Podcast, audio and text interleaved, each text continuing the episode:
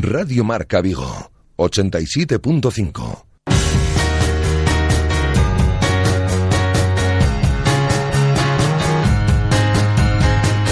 Intermedio Vigo.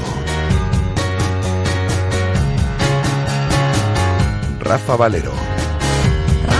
Hola, ¿qué tal estáis? Eh, muy buenas tardes. Os saludamos desde el 87.5 de la FM, desde el 87.5, desde Radio Marca Vigo y a través de radiomarcavigo.com y de la app de Radio Marca Vigo para todo el mundo. Tenemos a esta hora de la tarde 17 grados de temperatura, eh, cielo nublado en la ciudad de Vigo, con sol también. Y estas son las previsiones meteorológicas de cara al final de esta tarde y a la noche del día de hoy. Eh, noche, bueno, pues con alguna nubecilla.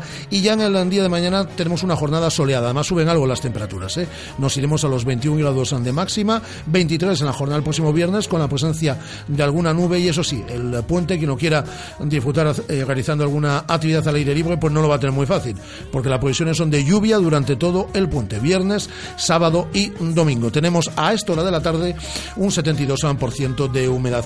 Os acompañamos hasta las 8 en punto de la tarde para contaros varias cosas. En los dos primeros minutos vamos a repasar la actualidad del Celta, como hacemos en cada jornada, y desde dentro de nada eh, comenzamos con esta sección de deporte escolar que nos va a acompañar durante todo el curso, nunca mejor dicho, y con ella al frente Santi Domínguez, que ya nos acompaña en este estudio también con invitados. Así que vamos con eh, diferentes asuntos. En primer lugar, hola Guada, ¿qué tal? Muy buenas tardes. Hola, muy bien. Hoy amistoso que ha disputado el Celta, bueno, partidillo, no amistoso, sino partidillo en el Estadio Municipal de Balaídos ante el equipo filial, ante el Celta B, con los 11 jugadores eh, que tiene disponibles, en este caso Eduardo Berizo, digo, entre los 11 a Augusto Fernández, que se perfila como jugador que puede volver, que puede adelantar eh, su recuperación y volver de cara al partido ante el Villarreal y partido que finalizaba con empate, ¿no? Así es, partido amistoso podemos llamarle, que finalizaba con empate 3-3.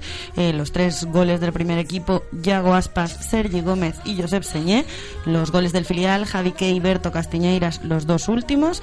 Empate a tres, como dices, un par de sustos mm, a modo de lesión de Cabral, el Tucu, incluso Yago Aspas durante el partido, que se quedaron eso, en sustos.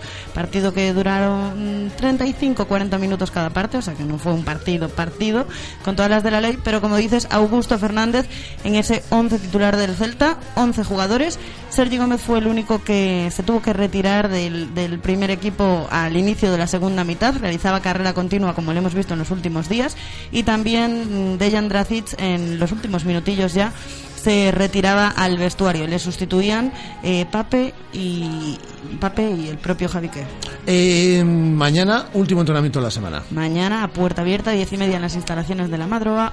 Último entrenamiento de la semana y después descanso viernes, sábado y domingo. Mañana habla Gustavo Cabral, tendrá que explicar lo que sucedió, si quiere explicarlo, en Bilbao hace dos fines de semana y aquí vamos a escuchar íntegra esa web de prensa. Y mañana nos visita uno de los futbolistas más en forma del Celta. Mañana eh, charlamos con Sergi Gómez. Así es, cualquiera que quiera enviar su pregunta, ya sabe, puede mandar un WhatsApp al 618023830 o también puede hacerlo, un mensajito de voz, o también puede hacerlo a través de nuestras redes sociales, en Twitter, en este caso con el hashtag almohadilla Sergi Gómez en RM Vigo. Y mañana tenemos eh, tertulia con eh, Bea Pino y con Antón de Vicente. Mañana viene el alcalde, Abel Caballero, a este estudio.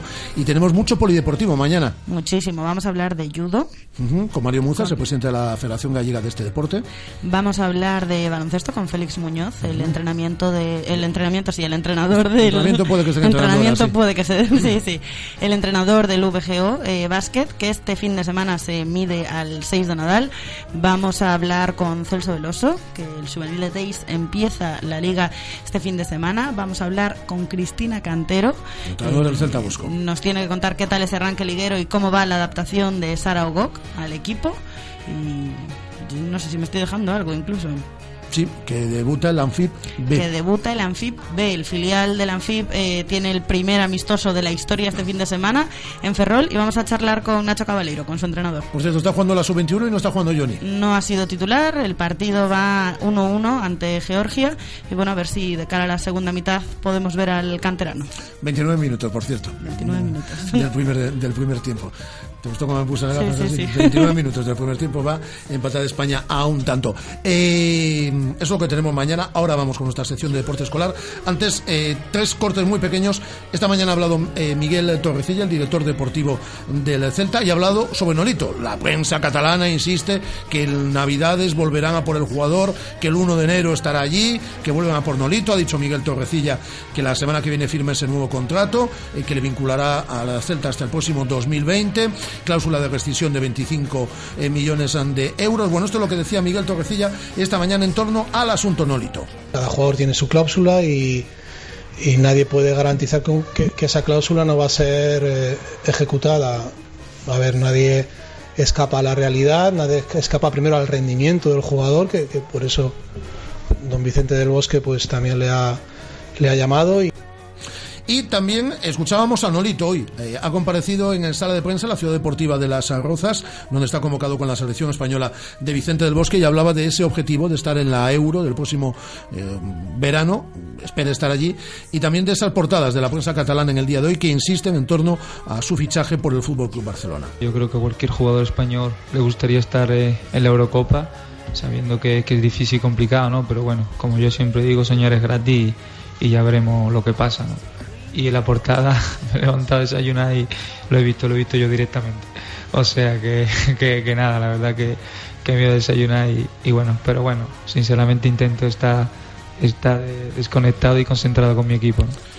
Las palabras de Nolito y finalizamos con Miguel Torrecilla, que por cierto acaba contrato él también el próximo 30 de junio y ha dicho que le gustaría continuar en el Celta, que esta es su séptima temporada, que se siente muy vinculado a este proyecto, pero que eso no depende de él, que esa decisión la deberán tomar otras personas. Pero sí ha hablado del futuro de Berizzo, que acaba contrato el próximo 30 de junio. La intención del club es que continúe aquí varias temporadas más. Eso sí, las negociaciones ni han comenzado ni tienen pinta de que vayan a, comenzar a medio corto plazo ojalá podamos disfrutar eh, muchos años de, eh, de, Eduardo. Somos conscientes de, que él también pues, es un, un elemento del buen rendimiento que, que está iniciando el, proyecto y, y, sabemos que él también puede estar en, en, muchas agendas de direcciones deportivas de otros clubes, pero bueno, nosotros nuestra idea es que pueda ser nuestro entrenador y que podamos disfrutar de él varios años.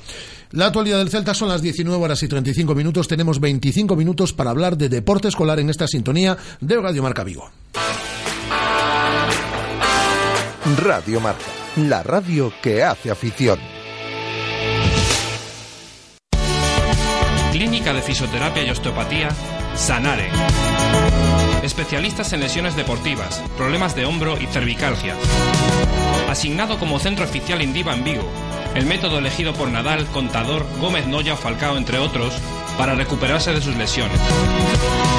Clínica Sanare, consulta gratuita para los oyentes de Radio Marca. Visítanos en María Verdiales 37 o llámanos al 886 11 53 61. En Radio Marca Vigo te escuchamos. Envía un mensaje de voz al número de WhatsApp 618 02 3830. Opina de lo que quieras y habla radio con nosotros. ¿Ya estás preparado para Halloween? En Carlín podrás encontrar disfraces, complementos, decoración y maquillaje al mejor precio. Visita www.carlingal.com o acércate a nuestras tiendas en Independencia, Venezuela, Teis, Peatonal del Calvario y Parque Tecnológico. ¿A qué estás esperando? Ven a Carlín y aterroriza a tus amigos. Carlín Vigo, líderes en el sector de papelería en tu ciudad. Radio Marca, la radio que hace afición.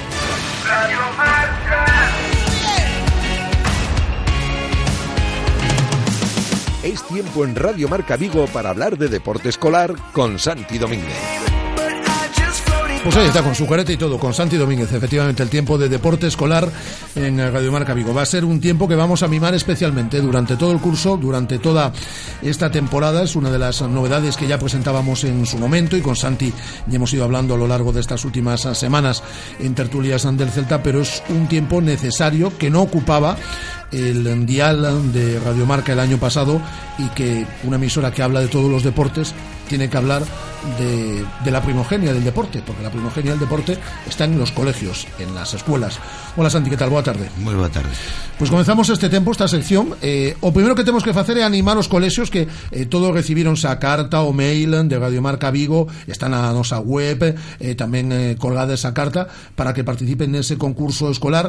Eh, todos se recibiron moi ben, todas as verbas que nos dan e de que lles gusta moito a idea, pero que teñen que animarse eh, a, a inscribirse, xa non queda outra, non? Sí, eu creo que falta ese último ese último empurrón, é certo que con toda a xente que, que estamos falando lles encanta a idea, hoxe temos aquí precisamente un invitado co que logo falaremos dun colexo que xa está inscrito e animar a todos os rapaces e os profes que, que se inscriban porque ademais isto vai a servir tamén este espacio de tempo vai a servir tamén para que os colexios conten a todos os que nos están escoitando pois eh, o que fan, como practican o deporte no seu colexio, que actividades realizan e é unha forma tamén eu creo que moi fermosa de darse, de darse a coñecer, polo tanto rapaces e rapazas eh, decirlle aos vosos tutores e tutoras que... é sexto de primaria. Exactamente. Que simplemente teñen que entrar na web www.radiomarcavigo.com barra colegios e aí encontran toda a información e poden inscribirse.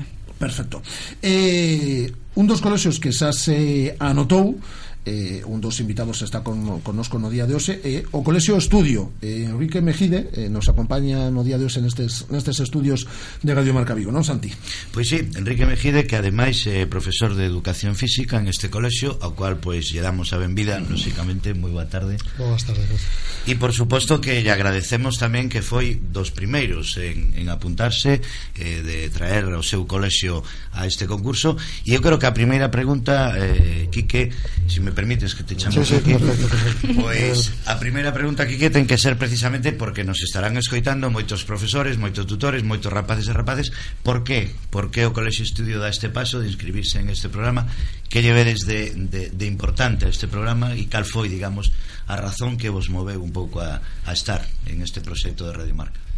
Pois mira, cando chegou a información A carta que enviaste os, os colexios Pois falou comigo unha persoa de dirección E eh, e entregou. Eh, a verdade é que personalmente xa levaba tempo intentando participar en algunha algún tipo de actividade deste estilo algún concurso relacionado co deporte porque realmente tampouco se ofertan moitos concursos eso, deste estilo así relacionados co deporte. Entón en canto vimos iso xa me chamou a atención. Segundo así o formato que, que, que lle destes de, de facer eso como unha especie de concurso de, no que os rapaces teñen que escoitar un poquinho o deporte local, entón, bueno, iso tamén é bo para eles, porque moitos, bueno, coñecen a mellor os deportes que practican, pero, bueno, aquí na radio falas de, de moito máis, entón, bueno, a nivel formativo para eles tamén tamén lles, lles conta. E logo a tema de, de, de preparar este, esta presentación, deste programa de, de tres minutos, pues, bueno, a verdade que eu teño a sorte de ter alumnos moi botados para diante entón, bueno, en canto yo comentei xa levantaron a mano aí case toda a clase que querían ir a presentar e, bueno, cando dixen que iban a haber dous nada máis pues, xa case hai pelexa no, no centro, pero bueno a verdade iso que, que que en canto vimos, pois pues, nos chamou atención. A mí a verdade é que sempre me facilitan moito no centro eh, facer o, o que queremos no, no Departamento de Educación Física bueno, mm, ao velo, pois nada, nos chamou atención e, e decidimos apuntarnos. Cantas líneas educativas tedes por, por curso? Temos un ano máis. Tedes unha, logo, polo tanto aí non hai problema de se hai máis de dúas clases que vai a ah. representar e demais. temos un, pero xa che digo que non que temos hai pelea entre eles para, para Bueno, pero aquí o que, que ten, o son 24 alumnos, non? Sí, 24. 24 alumnos. O que hai que intentar é que esos 24 escoiten tamén as noticias e asumen claro, sí, sí. seus compañeiros e eh, compañeiras. Eh, había unha cosa que, que a mí me parece importante, non? O decir que animar e que estabas buscando desde hai tempo este tipo de concursos porque che parece importante que os propios rapaces e rapazas sean conscientes tamén do que hai, non? Na súa localidade en canto a deporte local, porque mm, a fin ao cabo ti que eres especialista na materia eh, porque eres profesor de Educación Física, crees realmente que falta esa información eh, dentro dos colexios, dentro dos rapaces, eh, para animalos, digamos, a que practiquen todo tipo de deporte, non solamente aqueles deportes estándares, non? Fútbol, baloncesto, co co como ves eh, un, un pouco isto? Pues mira, a ver, sí que é certo que hai moitos rapaces que que hai determinados deportes ou disciplinas que, que non coñecen ou descoñecen. Hombre, eu, por exemplo, dou na etapa de primaria, que son bastante pequeniños, bueno, evidentemente Os otompenos algún non o coñecen todavía, pero eh, sí que é certo que dende que dende a Xunta, dende co programa Xogade que nos, nos ofertan pois eso, actividades gratuitas entre comillas durante todo o ano eh, nos, dende o Departamento de Educación Física intentamos que participen no máximo posible de deportes, é dicir, que xa dende dende terceiro e cuarto, segundo ciclo de primaria, que cando cando comeza este este programa de, da Xunta, pois eh, eso participen neste neste neste programa que o que oferta pois é eh, todo tipo de, de actividades variadas, dende pois tenis de mesa, natación, cross, eh, duatlón, é dicir, deportes que a mellor os rapaces pois non coñecen, E, e a través deste, deste programa que nos participamos dende que eu traballo neste centro e xa anteriormente xa se viña participando Pues creo que con iso algo xa se consigue, claro, evidentemente dentro do Departamento de Educación Física eh, os profesores, tanto eu como o meu compañero de secundaria, tamén intentamos eh, ofertar dentro das propias clases de Educación Física o maior abano posible de, de deportes que pasa, que bueno, en primaria fanse máis ben xogos predeportivos, tal vez o deporte quizáis eh, nos últimos ciclos, pero bueno insisto que entre o que nos oferta xunta, entre o que facemos no centro e logo tamén colaboracións de, de clubes que se achegan ao centro pois tamén para presentar o deporte colaboramos por exemplo con a Escola Muy importante de Sur. eso, non? Exacto. A relación que pode haber tamén cos clubs que hai na zona e que de algún xeito a actividade deportiva que se clubs están facendo tamén eh, se permeabilice, non? Nos, nos Exacto. centros. Por exemplo, eh, Temos mañá visitado un club de tenis de mesa de Vincios que ven a facer promoción do seu deporte. Temos a próxima semana un bautismo eh, de surf na escola de, de Prado Surf en Patos. Eh, bueno, determinados clubes eh, tamén colaboramos con un club de tenis da Tobeira que, que tamén está por aquí, por a zona. Eh, entón, bueno, eso, entre o programa do xogado que facemos nas clases e eh, un poquito de colaboración de, de clubs que participan que veñen ao colexio a, poquito a, eso, a darle a coñecer aos rapaces diferentes deportes, pues creo que intentamos ou conseguimos que os rapaces coñezan a maior oferta posible. E como, mm, digamos, eh, dentro de todo o aspecto educativo non do vosso colexio ti sabes mellor que mellor que ninguén eh, que sempre se ten caracterizado a educación física e o deporte como digamos esa asignatura esa maría non que eh, que bueno que quizá non tuvera ese peso específico que teñen outras materias. Como vivides vos mm, como mm, profesores de educación física este tema? Realmente intentamos eh, co paso do tempo que vaya tendo máis peso? Porque claro a veces non sei que opinas pero a veces eh, nos esquecemos de que é moi importante as matemáticas matemáticas, todas as destrezas lingüísticas, pero o desenvolvemento personal non do propio corpo do alumno e das súas actividades físicas é, digamos, o que lle vai a capacitar no futuro para poder eh, realizar a práctica deportiva. Non? Sí, a ver, eu personalmente no, no meu centro sempre tive moito apoio neste sentido e non me sinto, non nos sentimos como unha marea, ni moito pues menos porque Muy a verdad que se nos dá bastante importancia o, o deporte, sempre nos permiten facer case todo o que queremos e, eh, bueno, nese sentido sempre sentín ese apoio, pero sí que é certo que creo que na sociedade aínda aínda a día de hoxe por moito que se fale destes problemas que agora que se fala de obesidade infantil etc, de, de diferentes cousas pois eh, creo que aínda a educación física se sigue tomando un poquinho eso, como, como, como ti como, como quizás como unha María eh, creo que iso é labor dos profesores uh -huh. labor dos profesores darlle esa importancia que ten. Se o profesor como temos esa concepción quizáis de ese profesor que chegaba a clase con mellor nenas brilé, nenos fútbol que quizáis se sigue tendo esa concepción se, que os profesores traballamos eh, duramente diariamente para non dar esta imaxe para realmente eh, formar integralmente os rapaces o que distía hai cousas que en matemáticas que en, en lingua non se, non se pode impartir como valores como relacións persoais que sí que en educación física se tratan. Entón eu penso que é papel dos, dos mestres eh, revalorizar a educación física é cousa nosa, eu penso. Entón, cando un, eu cheguei ao meu colexio eh, ofertei 50.000 actividades eh, cambié cousas e tal pues evidentemente cando ves que traballan pues tanche importancia Pois moi ben, está. Contanos un pouco desde os que nos están escritando como é o Colexio Estudio. Donde se sitúa para Mira, que tamén nos podan coñecer un pouco, vos podan coñecer un pouco. O Colexio Estudio estivo toda a vida eh, na Praza España, bueno, de feito o edificio se conserva todavía. Na Gran Vía. Sí, na Gran, Vía, na Gran Vía aí chegando á Plaza España pero xa fai 16 anos, se me equivoco, que logo seis nada máis eh, que, se, que se atopa en Chandebrito xa pertenece ao Concello de Nigrán pero bueno, estamos aí al lado. De feito moito do noso alumnado de Vigo. E bueno, estamos, la, a verdad que estamos nun, nun lugar, pois, para mí, inmellorable, porque estamos nun alto, aí, nun, nun monte, e, bueno, tempo a, para a actividade de educación física temos a posibilidade de sair ao exterior facer actividades no exterior bueno, é un colexio pequeno, un colexio familiar pero a verdade é que eu dende que traballar isto estou encantado. E, bueno, en xeral a, a comunidade educativa tanto os mestres como os pais a xente que traballa no, no centro pois pues, somos es una pequeña familia.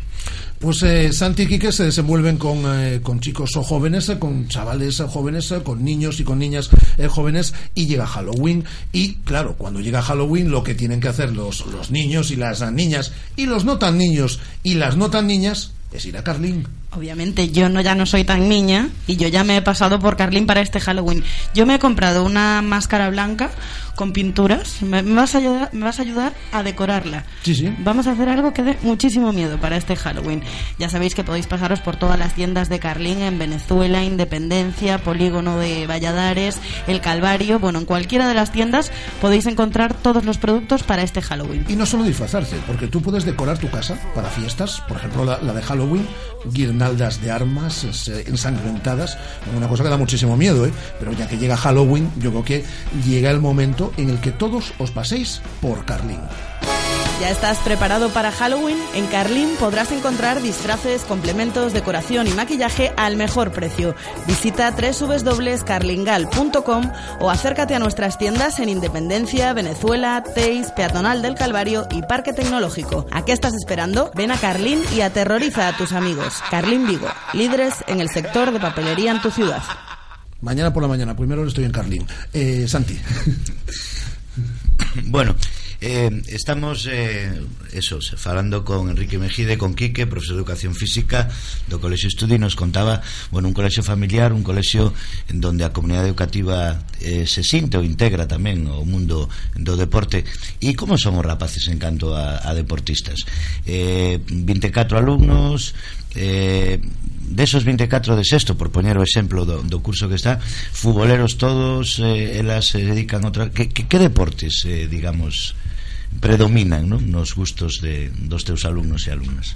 Pois mira, no centro ofertanse eh, actividades deportivas eh, variadas, pero as que teñen máis máis así máis tradición eh, fútbol sala baloncesto que os equipos que temos que participan nunha liga en Bayona non é unha liga federada pero bueno, é así os equipos que formamos de fútbol baloncesto, pero tamén eh, por a miña parte, o badminton é un deporte que, que a mí sempre me gustou e que practiquei, de feito, ainda hoxe tamén practico eh, Hai que traer a Carolina un día, a Carolina, que traer a Carolina. colegio eh? a, ver, a ver, a ver se un poquinho si conseguimos Pois bueno, pois iso, o badminton é unha actividade que, que sacamos fai uns anos e que a verdad que está tendo moitísimo éxito teño pois, un grupo de 25 rapaces eh, traballando todos os martes ali participamos en competicións aquí a nivel local e galego. A verdade que están facendo moi moi ben temos campeóns e campeonas por aí en alguna, en alguna competición.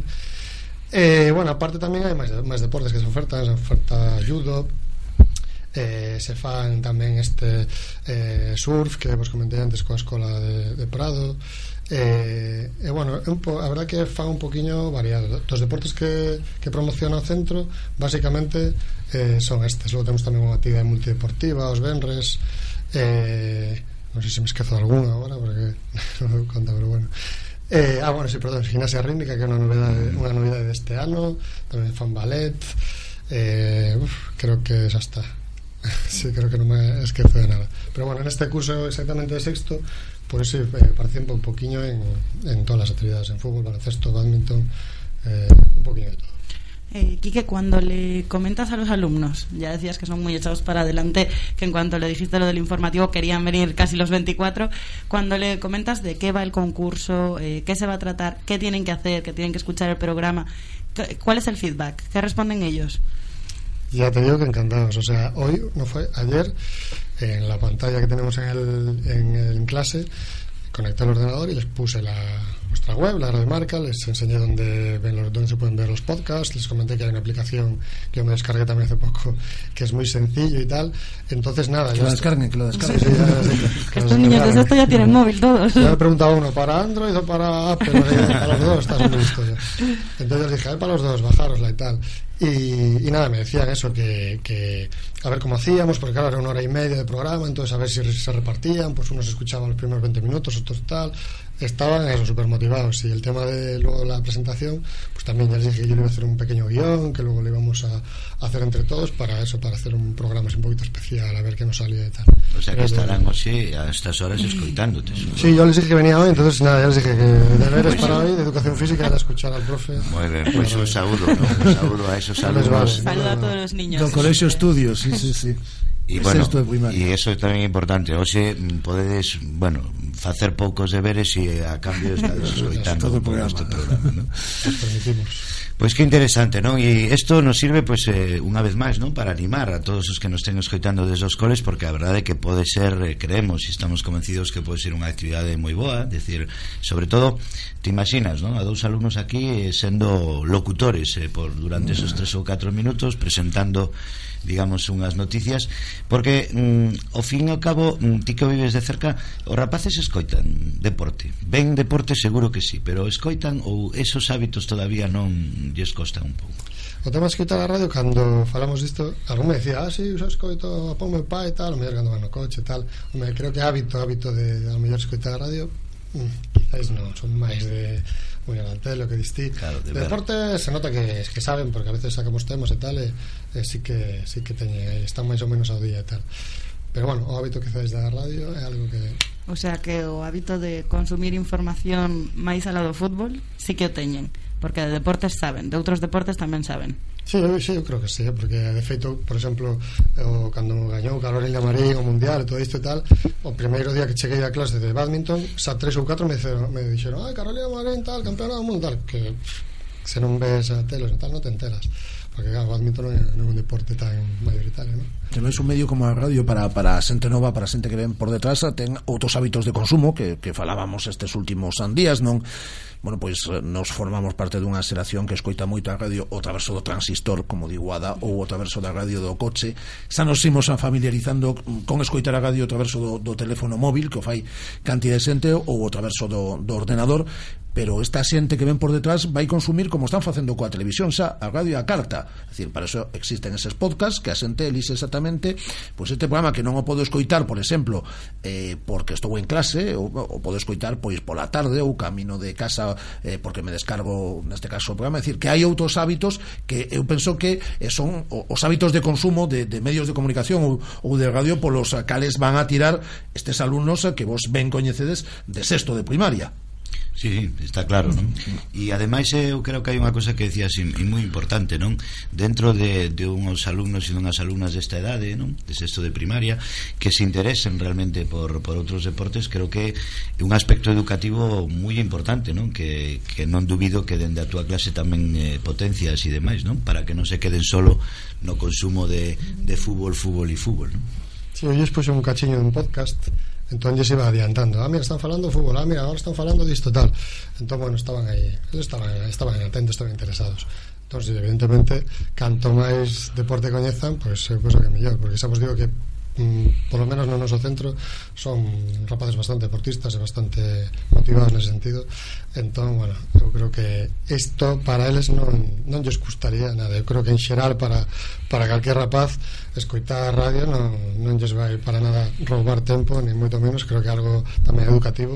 E por iso que decís vos, que se animen os rapaces de todos os centros porque eu creo que, que algo Precisamente sobre eso, o sea, que te están escoitando os teus alumnos, a mí vamos a poñerlle unha proba. Hoxe vamos a poñerlle unha proba a vosso profe aquí que A ver, veña, tes un minuto para presentar e animar a que todos os colexios de Vigo a ver, a ver, se sí. apunten a este concurso. Xa sabe de rapaces mañá lle decide se si o fixo ben el ou non.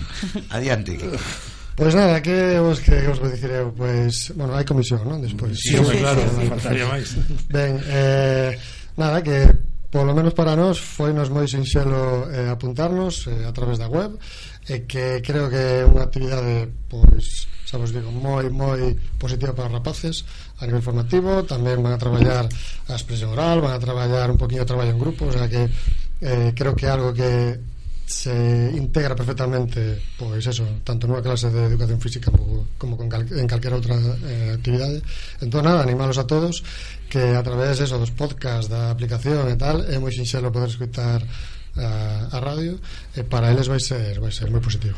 Valoraremos antes se o Colexio Estudios aparte con un bonus no, no concurso no concurso escolar pola implicación de Quique o, o, seu, o seu profesor de Educación Física eh, imos con un pouco de publicidade e xa despedimos a Quique despedimos a sección polo día de hoxe ¿Estudias sexto de primaria? ¿Quieres participar con tu clase en nuestro concurso? Habla con tu tutor y anótate en www.radiomarcavigo.com. Participad y os podéis llevar diferentes premios. ¿Ya has pensado en cuál será el próximo? ¿Qué belleza adornará tu plaza? ¿Un Audi? ¿Un Mercedes? ¿Un BMW? Ven, elige. Prueba 1, prueba 2, siéntelos. Los coches son pasión y en Autos Rosas haremos que tu pasión se nos contagie. En la Avenida de Madrid, después del seminario, en Vigo. Autos Rosas, 33 años de pasión nos avalan. Sponsor oficial del Real Club Celta de Vigo. Radio Marca, la radio que hace afición. Santi, pois o que quede despedir o noso primeiro invitado nesta sección de deporte escolar Por suposto, agradecerlle aquí que moitísimo que foi o primeiro que quiso estar hoxe aquí para compartir con nós estas inquedanzas, estas ilusións de, de meter aos nenos e as nenas no mundo do deporte. Quique, moitísimas gracias, moitísimas gracias tamén ao Colexio Estudio, a esos alumnos tan entusiastas e, por suposto, o que aquí vamos a decir sempre que rematemos eh, todos os mércores, rapaces e rapazas dos coles de Vigo a facer deporte. Gracias. Pois eh, moitas gracias aquí, que moitas gracias Santi, ata o vindeiro mércores. Eh, muchas gracias Guada, hasta mañana. Hasta eh, mañana. Gracias eh, Andrés, hasta mañana. Mañana. Volvemos a partir de la una del mediodía Con todo lo que os hemos contado Y alguna cosa más en esta sintonía de Radio Marca Vigo Y eh, la radio sigue en el 87.5 A través de la app de Radio Marca Vigo A través de radiomarca.com Ahora marcador, más deporte. Hasta mañana, adiós